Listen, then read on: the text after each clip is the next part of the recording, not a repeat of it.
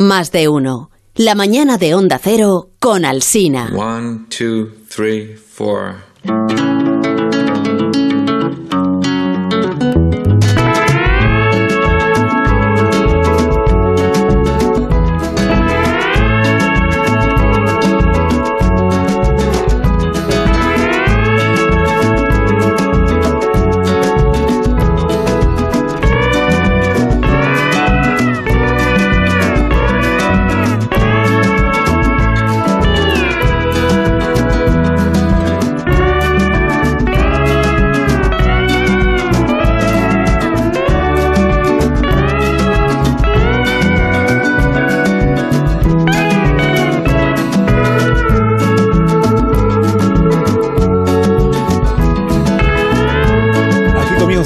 Cultureta de por las mañanas de los viernes en la cadena de Onda Cero más de uno todas sus emisoras con Rosa Belmonte. Buenos días, Rosa. Muy buenos días. Eh, y también con Sergio del Molino. Buenos días. Sergio. Buenos, buenos, buenos días. Buenos días. Eh, con Guillermo Altares. Buenos días, Willy. Hola, ¿qué tal? Buenos días. Muy bien, muchísimas gracias por preguntar qué tal, que no todo el mundo lo hace. no todo el mundo lo hace. ¿Qué tal, Nacho Vigalondo? ¿Cómo ¿Qué tal estás? tú, Carlos? Pues yo bien. ¿Y tú cómo te va? Pues fatal. ¿Qué te pasa? O sea, no, no, bueno, no voy a negar que me gusta victimizarme, pero vamos, que el COVID me ha dejado, ha arrasado conmigo. Es, me siento como, Yo te veo como siempre, Nacho. pues, eh, y eso es donde me deja, ¿sabes? Siempre parece que estoy convaleciente. O sea, que es, no, no, no, ha sido... Hombre, yo me he dejado llevar por los rumores, ¿no? Tantos casos a mi alrededor de gente que pasaba, ¿no? Por, por el COVID como una, una brisa que Sí. se colaba por las cortinas y a mí me ha, me ha devastado. Ya. Igual soy el paciente cero de una nueva cepa. No digas eso, hombre. Yo qué sé, no sé. Sabe, sabe. Sí, sí, sí. Bueno, pero, pero estás aquí, estás aquí, Estoy, que es lo estoy importante. aquí, que es lo único que importa ahora Es lo mismo. importante. Y Está pues me aquí puedo también- quejar a una, a una... Ante una audiencia multitudinaria. Masiva, sí. masiva. También está aquí eh, Rubén Amón. La semana pasada no pudimos compartir su Sí. presencia. Entró desde Onda Cero a su casa porque estaba convaleciente. con Pero ya te han quitado la escayola y todo. Ya puedes caminar sin muletas. Es una recuperación asombrosa. Me la han que quitado la muleta, pero no el capote, que para San Isidro me viene muy bien. Como Pero es azul, ¿qué es azul. Azul como... Es que, es que se refiere... Rosa se refiere al capote que con el que sale Antonio Ferrera, que en lugar de un capote parece la, la capa de Blancanieves. y hay que abominar ese tipo de instrumentos. Sí, como de Eh, la, ayer, la arena azul que pusieron una vez en el tenis de Madrid. Eso es. Ah, eso muy, Eso no, muy- no, no esto no, esto no va de no eso. es No, no os tolerable. gusta, no os gusta. Pero comparezco de la De tu- noticia... de tu accidente no quieres volver a hablar entonces, ¿no? De- No, es que la fantasía que tú eh, atribuiste al esguince, Qué fantasía. bueno, me colocaste una, una escayola hasta el cuello, por ejemplo. Esa te, lo, esa te la pusiste tú, yo hasta la cintura únicamente. y lo de la pierna en alto porque nos mandaste la foto de tu casa, que habías Y una polea. una polea. Hablaste de la polea, techo. sí. Se veía la Sí, polea clarísimamente sí. para subir y bajar la pierna. ¿Qué tengo que decir? Que es, que es así, ¿no? Pues si, quieres, si no quieres que publiquemos en el Twitter la foto de tu estado un poco lamentable de la semana pasada. Pero enhorabuena Pero porque llevó un están los- pijama muy bonito. un Están los pijama, médicos ¿verdad? De impresionados con la recuperación de Amondos, en serio. Sí, ha sido un El prodigio. doctor, el Bueno, que. Carlos, que de lo que sí convalezco es de- desde la noticia de la muerte de Teresa Berganza que acabamos de saber. Ya lo Sí. habéis confirmado. Ha muerto esta mañana, sí. Sí, tenía 87 años. Yo la conocí bastante y esto es lo de menos, pero sí sirve para, no sé, para comentar a los, a los oyentes que era una tipa, Una... en primer lugar, completamente incorrecta, Sí, absolutamente. muchísima personalidad. Y, y luego era una de esas eh, figuras que forman parte de una generación increíble, inconcebible en España a la vez. Y es verdad que le dieron el príncipe de Asturias, les dio tiempo a dárselo, pero es que es inconcebible que en España hayan coincidido Kraus, Domingo, Lorengar, Berganza, Victoria de Los Ángeles. O sea, incluso podemos meter a Aragán o tal vez. ¿Y hay una generación que increíble. les sustituye? A Rosana y ver, es que fíjate que esa generación ni siquiera tiene eh, hilos en común más allá de Ah, la ninguno. coincidencia de carreras individuales. O sea, no se puede hablar de una escuela en ese sentido. Cada uno era de un sitio. No, no. Eh, y esos, eh, cuando hablamos de Teresa Berganza y hablamos de una de unas mezzo-soprano de época, lo hacemos con toda la expresión de la palabra. Y creo que es muy interesante extraer de todos sus papeles uno que le dio la vida, que fue la Carmen de Bizet, Sí. no solo por su cualificación vocal, sino porque le sirvió de emancipación de ella misma ante la sociedad, ante el mundo y ante su forma de vivir, que hasta ese momento había sido sumisa. Ella siempre hablaba de este marido, personaje sí. como un redentor, Sí. de haber crecido una sociedad que le era propicia en algunas cosas, pero que a ella le ofrecía una vida muy superficial y sumisa. En- Entonces ella dijo, a mí este personaje del Carmen, que tiene esa connotación revolucionaria y de, de mujer libre, claro. emancipadora, le transformó la vida. Eh, lo descubrió en un festival en, en, Edimburgo. Luego tuvo como gran aliado al maestro Claudio Abbado, fue especialista en Rossini cuando nadie cantaba Rossini, en Händel cuando nadie cantaba Händel, en Mozart cuando Mozart no era tan extendido como lo es ahora.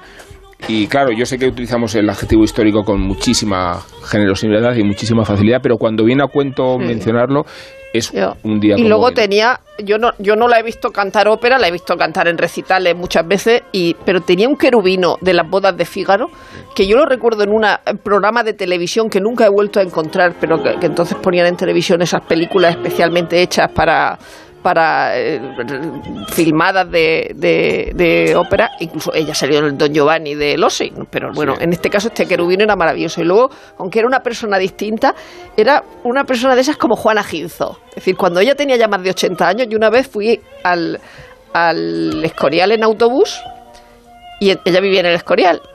Eh, y entonces iba en el autobús al Escorial con unas zapatillas de deporte que no me pongo ni yo. O sea, ¿cómo será la cosa? ¿Cómo serían las zapatillas? Cómo, se peinaba, ¿no? Sí. y los tintes que utilizaba. Y luego era una persona que eh, entusiasta de, de, cantar. Yo, yo, una vez, que es la única vez en mi vida que he hecho eso, fui al camerino en el Teatro Romea después de, la única actuación, creo yo, que ha tenido en el, en el Teatro Romea y estaba como entusiasmada. Decía, ¿pero por qué no he venido yo más aquí? Dice, pero si este público es maravilloso. Hay que añadir, Rosa, en este sentido que también se le puede reprochar a título póstumo las cancelaciones de las que, frecuentaba. Pero era muy, muy estricta. Sí, ya, pero cuando tenías ¿Por qué cancelaba? No, porque era muy perfeccionista. Eh, no. no, por miedo escénico, has mencionado tú antes a Jaime Aragán. ¿Pero era porque no le gustaba la orquesta o de repente...? Era porque no se eh, veía en condiciones de cantar como ella pensaba. Y claro, eh, eso fue una forma de afirmar su personalidad respecto a que solo cantaba desde la perfección, vamos a decir, pero un límite para los espectadores que tenían entrada y que se encontraban con la frustración que suponía no, suponía no poder escucharla. ¿no? Y luego ya tiene, tenía eso que es que, es gracia. Es decir, a la hora de cantar hay gente que no tiene gracia. Incluso Victoria de los Ángeles tenía gracia, porque si tú oyes el, hay, eh, la corte del faraón cantado por Victoria de los Ángeles, lo canta mejor que nadie, el ahí va, ahí va, ¿no? Eh, pero cómo cantaba Teresa Berganza, la tarántula de la tempranica, era mm. una maravilla, una dicción, una gracia. le va a gustar mucho a Rosa, porque ella eh, bueno, era una fan total de Lina Morgan. Pero es que sale como niña prodigio con Carmen Sevilla en, en La Hermana de San Sulpicio.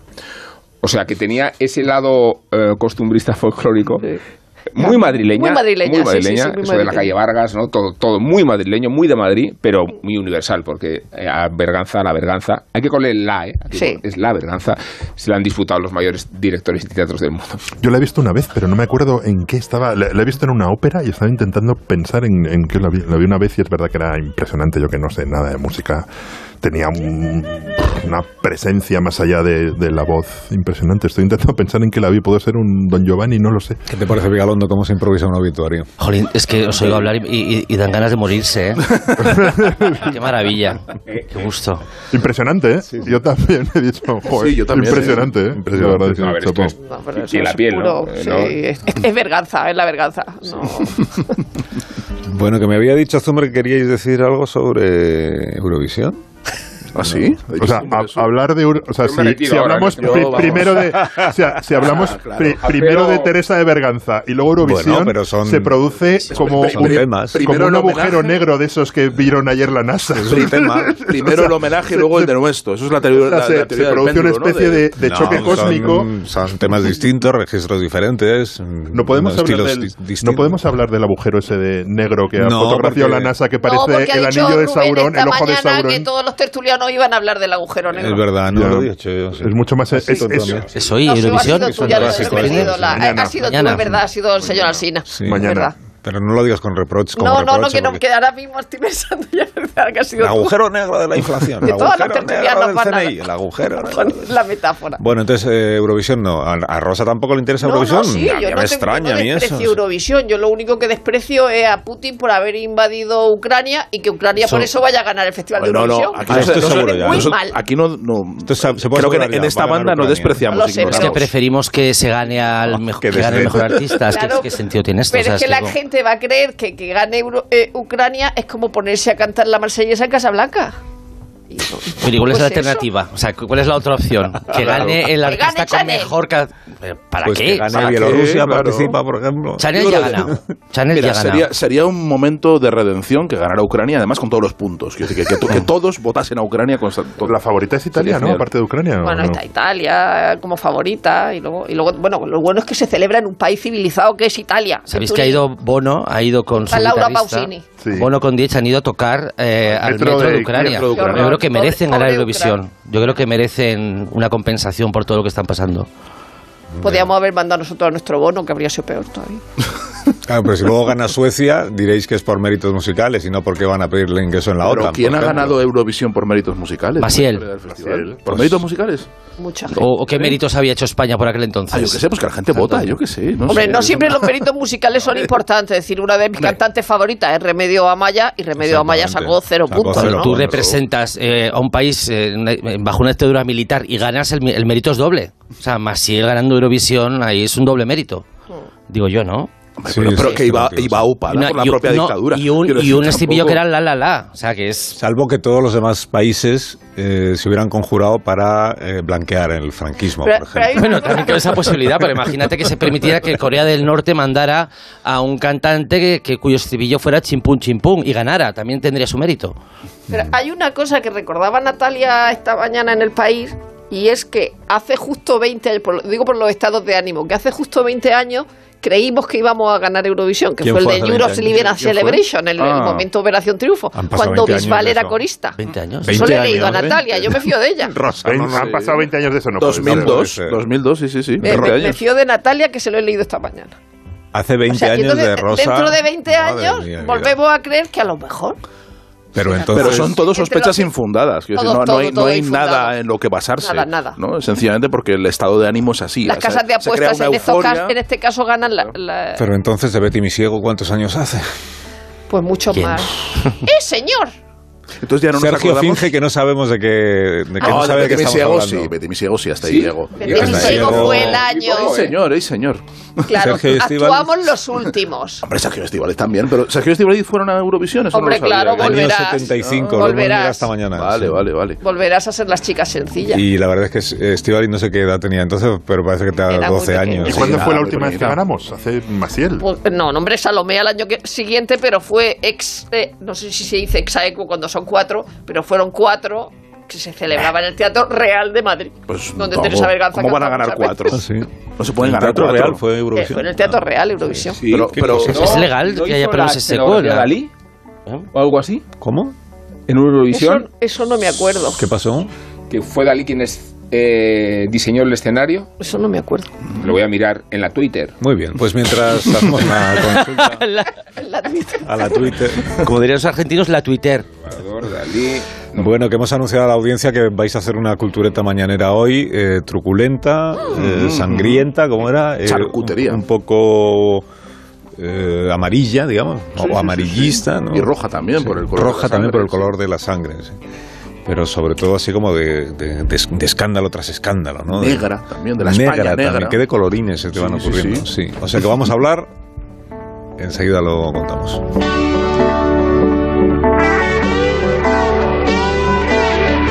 Más de uno. La mañana de Onda Cero con Alsina. Más de uno en Onda Cero, donde Alsina.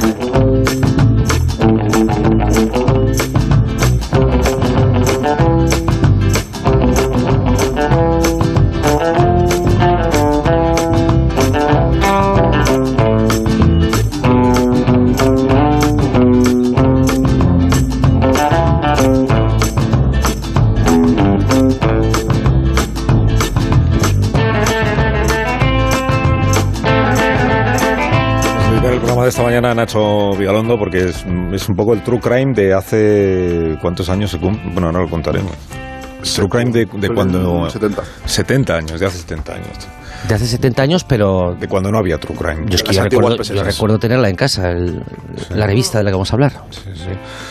Claro, ya no es lo que era esto de los crímenes, por lo menos para los periodistas que vivieron aquella época. Por ejemplo, esta mujer a la que vamos a escuchar ahora. Y que... Nos hemos quedado sin unas fuentes de información importantísimas que había. Éramos menos periodistas que se dedicaban al suceso. Y claro, pues podíamos hablar directamente con la policía que nos daba los detalles. Luego, las casas son muy grandes ahora. Los vecinos no se conocen entre sí. Luego nos han quitado las porteras. ¿La portera? Sí, las porteras. Ay, ella, que conocía la vida de todo el mundo. Era una fuente de información magnífica. Sabían la vida y milagros de cada vecino. Es verdad, es verdad. Nos han quitado también a los serenos. O sea que ahora en las puertas, en la calle, hay unos cuadros con muchos botones, el portero automático, que no sabe, no contesta. Entonces, pues es dificilísimo Hombre, y tanto. poder investigar. Es la voz de Margarita Landi, que fue quizá la periodista de sucesos más conocida de nuestro país, o al menos una de ellas, en una conversación que tuvo con Carmen Avenza en Canal Sur en el año 1992. Margarita Landi, cuya fama la llevó no solo a hacer eh, muchas entrevistas, sino también a crear un personaje propio con la pipa que decía Rosa cuando a los Sherlock Holmes. Ella decía que fumaba desde los ocho años. Con, con pistola, tenía una pistola, los telespectadores de Telemadrid pues pudieron verla en el programa Mis Crímenes Favoritos y era como, como la señora Marple, ¿verdad? Presumida y de la alta sociedad. Era el personaje que se creó ella misma, ¿no? Margarita Landi. En los años 90 había una pasión por los crímenes que ya era más nostálgica que otra cosa y ella representaba un poco ya una España de otro tiempo, ¿no? Un, un género de información de sucesos ya de años anteriores pese a que eh, seguía habiendo y sigue habiendo hoy crónica de sucesos naturalmente en los periódicos. Cuenta el periodista Eugenio Suárez cuando él estrenó una pequeña sección criminal en el diario Madrid, que así empezó todo, la llamó El caso de. Y entonces en esta sección lo que él trataba era de crímenes antiguos que ya se habían resuelto, pero tuvo tanto éxito que empezó, y él además empezó a interesar cada vez más por el mundo criminal y por las comisarías de policía y acabó lanzando su propio semanario de sucesos y de crímenes, eh, crímenes actuales y noticiosos, que, es, que se llamó El Caso.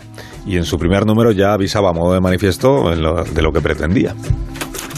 Ante ti, lector, una nueva revista. Una revista que busca llegar a complacer, a rellenar esa afición tan extendida en todas las clases sociales y que se llama curiosidad por la vida de los otros. Ahora bien, nada de morbosas curiosidades, sino el humano interés por lo que ha sucedido fuera de nuestro portal. Quizá en la casa de al lado, quizá en el otro hemisferio. Historias de interés humano. A ser posible pues, que tuvieran que ver con alguien que había matado a alguien o que habían robado a no sé quién. Se estrenó en los kioscos el 11 de mayo de 1952 con 13.000 ejemplares, dos pesetas. Costaba el ejemplar, un precio popular para un semanario, porque fíjate, la revista Hola costaba 6 pesetas. El caso costaba 2 pesetas. Y el primer número, entre otras cosas, contaba el crimen del plantío, con un titular que ya iba a marcar tendencia, porque eh, por esta ventana salió la muerte. Los títulos eran magníficos. Seis años después, el caso tiraba 480.000 ejemplares. Hasta entonces, Marca ostentaba el récord de copias vendidas, eran 300.000. Esto lo cuenta Juan Rada en un libro que tenemos allí encima de la mesa, que se llama El caso semanario de sucesos. Fue tras el memorable gol de Zarra Inglaterra cuenta en los Mundiales de Brasil en 1950 cuando eh, las ventas se dispararon. El éxito del caso requería naturalmente de que los que elaboraban las crónicas pues tuvieran muchísima fuente, ¿no? ¿Dónde? Pues entre la, la policía o los policías, las porteras que decía Margarita Landi, los serenos, familiares de las víctimas o de los que habían cometido crímenes, de los asesinos o de los ladrones, chivatos, ¿no? Personas que eh, requería naturalmente esta revista para tener éxito de los mejores reporteros, que llegaran antes que nadie a los sitios, que llegaran incluso antes de que llegase la policía, si es posible, y presumía el caso de tener la mejor información y de hacer un semanario demandado en ciudades grandes y en pueblos pequeños, y leído también por, como placer secreto, digamos, por gente que iba un poco así de estirada, de culturetas de la época, podríamos decir, ¿no? que sin embargo devoraban la crónica de, sucesos. Y en el caso decían, somos un servicio público. ¿Por qué? Pues porque demostramos la utilidad de la policía, de las fuerzas de seguridad, porque alertamos a la población sobre los timos. Eh, Ahí estaba Enrique Rubio, contando todos los timos que existían para que la gente lo estuviera presente. Y también hemos comprobado, viendo este libro recopilatorio, que aparecía mucha crónica sobre ovnis, ovnis, fenómenos extraños, eh, espíritus, en fin, ufología, espiritismo, cosas, personas desaparecidas, raramente, o sea, que extrañamente. Bueno, la censura le impuso la limitación de tratar solo dos crímenes de sangre al mes. Es decir, antes era- Me encanta la cuota. Es como una cuota lechera. Sí, igual que existe el tope al gas, pues ex- existía el tope a la sangre El pública. triunfo de la policía de la época. Realmente. Dos crímenes de sangre al mes y luego eh, bajaron el tope a solo uno. Los responsables del caso tenían que elegir, por tanto, muy bien cuál era el crimen de sangre al que querían dedicar toda su atención. Por ejemplo, verano de 1958, ahí no tuvieron dudas. No se me asuste. No, no grite, por favor. Me gustaría explicarle. Verá, es que. Es que yo necesito la carta. ¿Me entiende? La sortija también, claro, pero. Pero sobre todo la carta. Se lo juro por mi madre, la necesito. Es tan difícil entender que la carta la necesito ahora. Jarabo fue uno de los casos pues más eh, con mayor eco de la época que luego ha dado pie a versión, hubo, hubo una versión Esta televisiva. ¿no? Esta es la de la serie de televisión.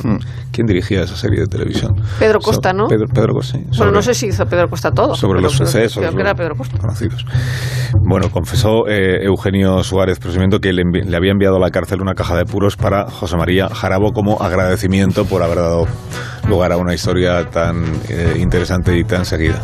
Así que como se cumplen 70 años de este semanario, donde trabajaron no solo Margarita Landi, sino muchos otros periodistas, este periódico salía los jueves, ¿no? La, la revista salía los jueves y, según su fundador, se vendía como el pan seguramente pues por sus por sus títulos entre otras cosas que eran tenían una enorme pegada periodística así que queréis decir algo sobre el caso seguro de esta mañana no si no me pongo yo a leer a los a los, a los No, no, oyentes las crónicas más Evidentemente, es una de esas cosas como Eurovisión que formaban parte de la, de la vida, ¿no? A mí lo que siempre me, me impresionaba del, del, del caso, de cosas que leía en el caso, más que los delitos de sangre, eran las mujeres que morían electrocutadas limpiando el frigorífico. Yo decía, pero ¿Ah, ¿tú, sí? mujer? o, sea, no, o sea, no tengo yo bastante con tener que eh, eh, protegerme de los malos por la calle, que, que en la casa te puede... O sea, no, no, digo, no voy a limpiar nunca el frigorífico. no, esto no. Y, y era muy, muy, muy curioso decir cómo jugaban con el lenguaje eh, por la censura. Es decir, si la censura no les dejaba eh, decir que había aparecido un cuerpo semidesnudo, pues decían que había aparecido el cuerpo semivestido. Y entonces decían lo mismo, pero sin que, sin, burlando la, la censura. Y luego es verdad que la que el país eh, eh, de Franco eh, quería transmitir paz y tranquilidad, y esto es una cosa por eso, por eso limitaron el, el número de, de asesinatos, y es verdad que eso lo cuenta, por ejemplo, la, asistente de Ava Gardner, eh, que escribió un libro eh, que se llama eh, Mi vida con Miss G, Maerena Jorda, ella cuenta que en España se estaba muy tranquilo en los años 50, dice, porque, y dice ella eh, literalmente, dice, es que si un hombre robaba un coche, lo metían 15 años en la cárcel. Dice, entonces ningún hombre robaba un coche. Hablaba de la tranquilidad esa que había en España. Evidentemente había asesinatos y es verdad que se, que se eh, abría mucho el abanico y que por lo visto en Madrid la censura tenía menos problemas cuando el asesinato no había sido en Madrid. Y entonces eso sí que se, se recreaba mucho. Sí. Y que luego para que la censura también le pasara todo, contrataron un cura. Pero y luego, y luego la, la la connivencia, que no digo que sea, lo digo en sentido de, eh, peyorativo, es decir, pero la, la unión con la policía era brutal. Es decir, al principio eh, hay un momento en que compran un Morris y se van con la policía, ellos dentro del Morris, a patrullar la ciudad. Y la policía llamaba al archivo Sí, del caso claro, para, claro. porque se lo sabían "Oye, casi mejor ¿conocéis que a ellos antes de la fulanito? ¿Cómo se- informática. cómo se llamaba ¿Cómo se llama tío? este caso? Sí, es, es, es verdad que es, que es muy, muy interesante como, como digamos, eh, claro, durante el franquismo en una sociedad perfecta no, no podía haber crímenes, ¿no? Y cómo poco a poco van rascando y va subiendo hasta convertirse en un fenómeno de masas relacionado con, con, con, con- con casos. Yo eh, conocía el caso de Jarabo, pero luego al parecer el, el récord de, de- de ventas fue por un caso que se llama el caso de la mano cortada, que era una aristócrata, Margarita Ruiz de de Ligori que, que, que, mm, eh, cortó la mano y sacó los ojos al cadáver de su hija. Sí, más después de- lo, lo fue troceando, lo fue troceando. Después de desenterrarlo y que fue un escándalo enorme porque esta señora era, era amiga de Franco y le, y le, y, y- y le tuteaba. Y es, es verdad que eso permitía no, no hablar de política, ¿no? Que, que los Oh. dos, que los dos, las dos publicaciones de mayor difusión en aquella época fuesen el Marca y el, y el caso permitía no hablar de política, pero a la vez los crímenes reflejan una sociedad, ¿no? Y la, y, y este, el caso, por ejemplo, de la mano mm, cortada al final fue una especie de retrato tremebundo del. Era la España del real, como dice Umbral. Y era, y era Bueno. la, y era la, y era la España y era la España real y luego bueno surgieron muchas cosas Pedro Costa que fue un periodista del un periodista del caso acabó haciendo la serie la la, La huella del la- crimen. la- la huella del crimen o sea que, que en cierta medida el, el fenómeno que le llamamos true crime y que inunda las, las plataformas ya Mm. estaba entonces Pero- en el caso o sea siempre apetece leer de. Asesinatos por muy atroces que sean Fíjate que se decía que era la España real, yo creo que, que- que tenía mucho más que ver eh, su éxito con la España irreal, porque eh, cuando empiezan, para sortear la censura, como bien decía eh, Rosa, empiezan a mm, fijarse mucho más en los crímenes, cuanto más alejados de Madrid mejor, cuanto más rurales mejor y cuanto más exóticos mejor, y tienen a una serie de reporteros que nunca están en la redacción, que siempre están dando vueltas por Era España. periodismo. Claro, claro, nunca, nun- nunca pisan, o sea, siempre No estaban... periodismo Ahí va, como siempre, ahora. siempre estaban eh, durmiendo en hostales y, yendo de un lado para otro buscando los crímenes más truculentos en, en los pueblos más alejados. Eso daba una sensación también de, mm, de exotismo, es decir, de, de que los crímenes sí eh, eran unas historias muy morbosas, muy entretenidas, pero que, no, que sucedían lejos del espacio del lector, que, sucedían más allá, como si fuera, como si te contaran cuentos, como si te contaran historias que las podías ficcionar en, en buena medida. Yo creo que tiene eh, parte de- del éxito del caso es que retrata un, un país extraño muchas veces, o un país que, que no es el que te encuentras, el que se encontraba el lector el, el día a día. Pero fíjate que eh, hablaba Rosa de que, que el caso representa una España de otra época, una España como, eh, como la de Eurovisión, y sin embargo Eurovisión ha llegado hasta hoy, y el caso, a pesar de que han intentado resucitarlo muchas veces, no lo han conseguido nunca. Vamos a ver. ¿Es verdad? ¿Y, y qué es eh,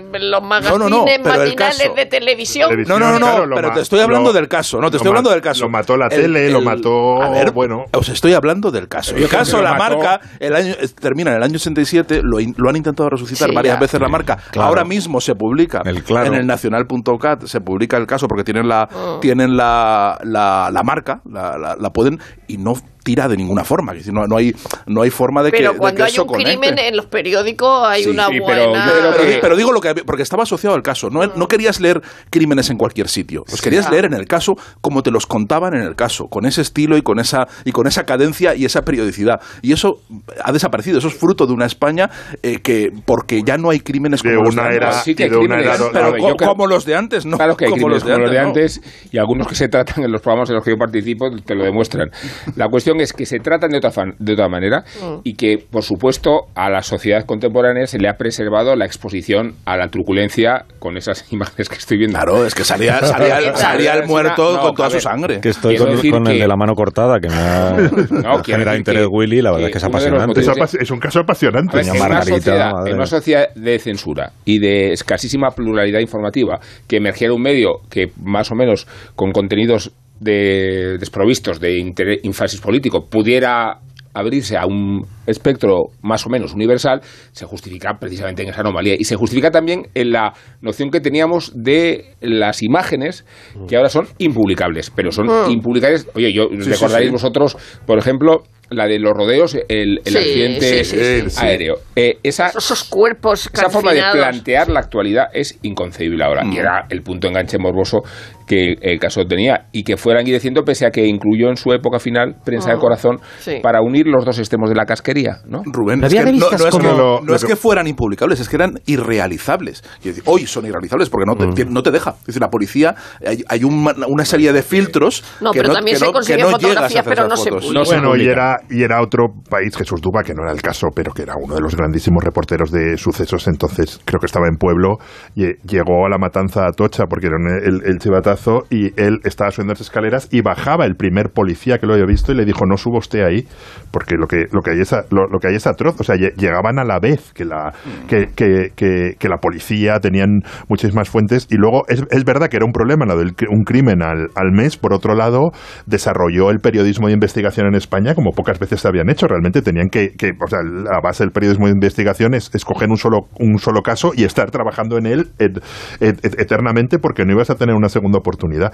Y yo creo que la decadencia del caso también refleja la decadencia de un cierto mundo de, de papel. Hay un libro precioso de Manu Leguinich que se llama Yo, Yo pondré la guerra, que es sobre, sobre Hertz y, y sobre el nacimiento de la prensa popular que, eh, claro, se produce justo en esa época, o sea, entre, entre principios del, del, siglo XX y, finales del siglo XX, es el, el enorme auge de la, de la prensa popular y su desaparición cuando los otros medios se, se imponen de una manera clarísima, sobre todo la televisión. Entonces yo creo que, que la gente busca los sucesos en, en otro lado y y esa relación de ejemplares tirados, es decir, el récord del caso fue por el caso eh, por el caso de, de- de Margarita eh, Ruiz, o sea, el caso de la mano cortada. Bueno, ahora supongo que eso ocurre con los programas matinales que, que, que- que tratan sucesos que depende si hay un suceso muy gordo se multiplica la audiencia, pues entonces se multiplicaban los, los periódicos. Ahora Pero se ha diluido la, la fascinación por la imagen, por eh, la representación eh, visual, eh, por el registro de lo tortuoso y lo morboso.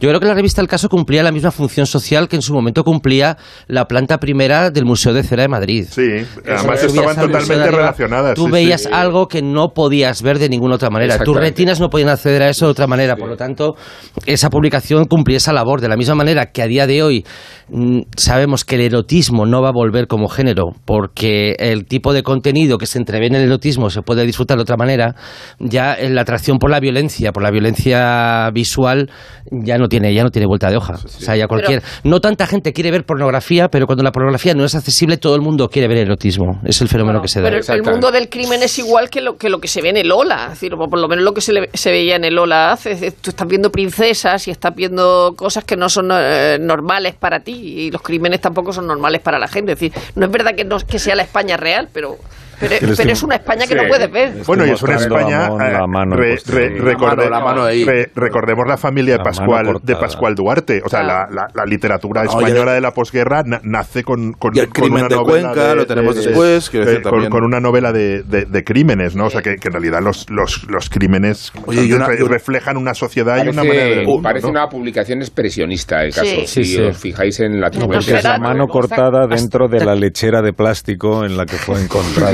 la mano, pero es que el relato es magnífico. Porque Si, si la crónica de sucesos no llegaba a completar el número de páginas, digamos que se permitía que la ficción se colase, ¿no? O la, o la novelización extendida de las noticias. No, no lo sé, al parecer eran bastante rigurosos. Ese en páginas. concreto sí, pero si me Hombre, decís que se colaban los ovnis, hasta yo que creo les que... daba los ovnis. Pero había Claro, un momento muy- de muy de la época, era pero muy de no, la época. Pero no en el sentido de ovnis como en las revistas de supermercado de Estados Unidos. Es decir, Elvis vive y ese tipo de cosas, no.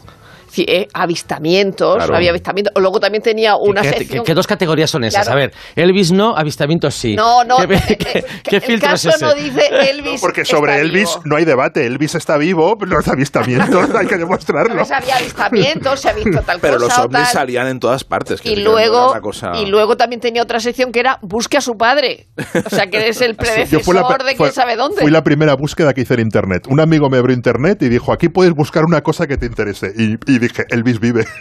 Ah, creía que dice busca a tu padre. Creía que decía. Eh, y, bueno, una nota, Eugenio Suárez, el, el fundador y director durante muchos años, que, que- que es verdad que era un reportero de Madrid, pero había sido corresponsal en, en Europa del Este y su primera gran historia fue contar eh, la hazaña de Ángel, San- Ángel, Sa- Ángel Sanz Briz, el, el embajador eh, de ¿Ah, sí? España ¿Fue- en fue- Budapest. fue su primera gran historia? Fue él Fue quien la no contó, que, que, bueno, que es el Slinder español, que salvó Sí. a un, a un montón de judíos y que además Sí, sí. Está, está considerado uno de los justos, ¿no? Por parte Sí, de, de, hecho, en la, por- en, por en la de calle. Velázquez hay calle una Velázquez placa, la hay una placa. en, en su Pues casa, esta historia en- la contó, la contó Ah, Eugenio no, Suárez no- no antes sabía. del caso. Sí, sí. antes del libro de Arcadi Sí, que enfadó a la familia Desde Arcadi, sí. Yo tengo que decir que de Margarita Landi tengo un recuerdo imborrable que es cuando ella participaba en la mesa de Código 1, el programa que presentaba Arturo Pérez Reverte, estaba ella con su pipa.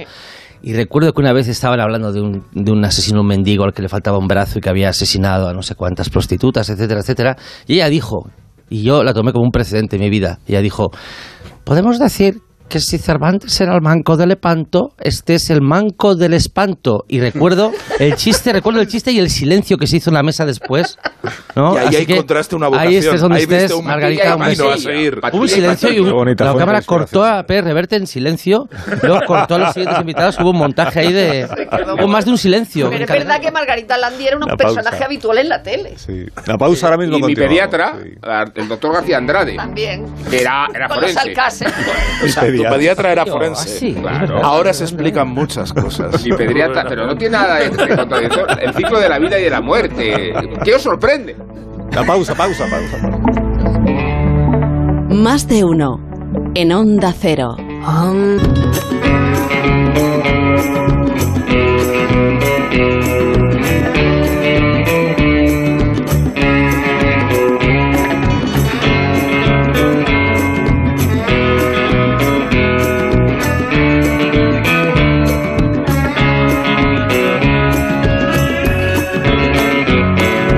Cuatro minutos de cultureta de por las mañanas. Luego está la otra, que es la en la que no está Nacho, que es la cultureta de por las noches, que es la, pues la profunda, la larga, la, la densa. La consistente, ¿no? Bueno, la consistente, sí. la que, digamos, pues tiene menos influencia que esta, pero eso no quita para que sea un buen programa, en el que no sé de qué vais a hablar esta noche. Eh, ¿Tenéis De temario? insultos, de insultos. ¿De insultos? Insultos. ¿Nos vamos a insultar nosotros? Sí. ¿Pero por qué? También. ¿Qué, qué necesidad? Sí, sí, de- no, y de insultos históricos, entre, Históricos. sobre todo entre críticos, escritores y escritores y escritores. Ah, o sea, vais a crispar. Sí. Sí, Y Alimentar nosotros la jugamos en el juego a crispación siempre. Sí. Sí. Sí. Pero tienes, tienes que decirlo como Monegal, o sea, como Sí. hace la torre. Ah, ah. Mira, Crispación. yo cuando me enteré en un programa de televisión que Monegal tenía unas chicas allí eh, contratadas para que vieran los programas de televisión por ¿Qué él, me dices? te lo juro. ¿En serio? Hubo un programa de televisión donde eran los mejores trabajos del mundo, dice crítico de televisión. Y entonces salía Monegal con unas chicas que tenía allí que veían la televisión por él. Y yo decía, pero, Anda. ¿pero esto qué es? Las chicas. Y yo dije, Sí, ah, Tienen que ser chicas, o sea, no vale cualquiera. ah, no sé, había unas chicas. No, se puede. A lo mejor ¿Está había bien pagado chicos, eso? no ¿Está sé. bien pagado Yo eso? solo vi en la tele. Son como las que acompañaban el de la BBC por España, ¿no? De- retratando el folclore, un poco. No sé. Pues este tipo de cosas no tenéis en la cultura de Gran Reserva. No, Estos no. apuntes, Chicas- chicas notas que a pie de ven la página tele no inservibles. tenemos en la También vamos a hablar de esclavas sexuales coreanas. Mira, hablando de gente que ve ¿Qué televisión. temario más variado tenéis? ¿Verdad? En las Hablando. culturetas de por las noches, sí. ¿Y, y de pantallas y eso habéis visto cosas eh, esta Pero hoy semana? estrenan la segunda temporada de Hacks. Sí. ¿De Hoy, qué? Hacks. Hacks. ¿Qué es Hacks? Hacks. Uy, una serie maravillosa. Sería La de HBO maravillosa, sí. Y estrenan también La Serpiente de Essex en Apple TV. Y han estrenado Bosch, una Son nueva las dos temporada cosas que de quiero Bosch. Sí, Buenísima. pero, pero hay, hay, una- hay un fraude, porque es más Bosch. ley. Es más Bosch. Sí, de lo- no, pero de es Bosch siempre. Legacy. Es Bosch Claro, pero Legacy, le ha pero cambiado es pero es lo mismo. No, lo cual abre ocho temporadas por delante. Sí, Yo comparto con Willy. Para Willy solo existe Bosch. Solo existe Bosch. Comparto No, la sí, con él, comparto la devoción. Comparto la frustración que supuso conocer que era la última eh, temporada la de, que se emitió hace dos años. Pero ahora que se abre de Bosch Legacy, que decir que vienen otras Bosch, Bosch sin placa. Bosch Pero, sin placa. ¿De habláis? ¿De cambiado qué habláis? ¿Qué es esto? ¿De qué Pues habláis? Es un agente, detective, detective de la policía de Los Ángeles. Que vi- vive en una casa espera. que se cae. No, no, no, en absoluto. En absoluto, que ¿no? Todo lo contrario. Perilla no, lo siguiente. ¿no? ¿Qué- ¿De qué hablas? Vive en una casa llena de que toda es cristal, ¿no? Que No, se vive- ve todo lo que vive, pasa dentro. Y se le va cayendo. Se le va en un fabuloso departamento. Merecidamente, porque está muy mal cenital construido. sobre Los. Ángeles. Porque el éxito de su, de su Y lo interpreta trayectoria. uno que salía en Perdidos, ¿no? Que era... Bueno, Sí, Titus. Titus. ¿Y quién no salen perdidos? El que era el hermano de... No. El que era Caín, ¿no? El que era el hermano ¿no? de Jacob. El que era El de la Caín. cabaña. En el- El Jacob y el otro. Titus. El hombre de creo que negro. el oyente se ha hecho El una idea hombre de muy, muy sí. clara de lo que es Bosch. Un policía que vive en una casa. Eso No, porque ahora es No, detective. Perdidos Ahora es es un avión detective privado. en. Ahora es detective privado. Ah, es otro. Ha, entregado la placa y la pistola en un cabreo y la, ahora es detective privado. la policía es su hija. Su hija se ha hecho policía policía. Su hija se ha hecho policía. Y luego en el cine han estrenado una peli que está muy bien, la conferencia sobre la conferencia de Bansi, sí. una peli ah. alemana sobre el ah, momento en el que los nazis planifican el exterminio, que está muy muy bien, la estrenan hoy. Nazis y policías, todo, y detectives. Pues los temas de la cultura. La verdad es que, ¿cómo no, va, ¿cómo no va el oyente a reparar en nuestra cultureta si esto es un caos? adiós, Amón, adiós, Nacho, adiós, Rosa. Adiós, adiós, adiós, adiós, adiós Sergio, noticias.